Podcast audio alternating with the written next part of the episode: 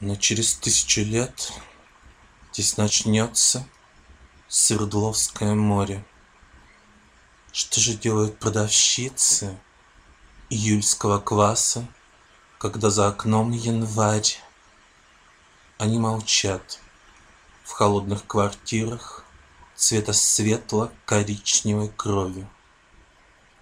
Но через тысячу лет В их домах будет снова расти миндаль. И так начинается наводнение.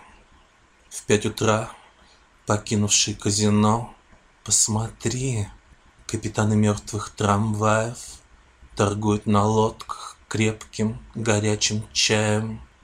Через тысячу лет вода закроет Мое прекрасное угловое окно, В котором солнечные лучи отражались только случайно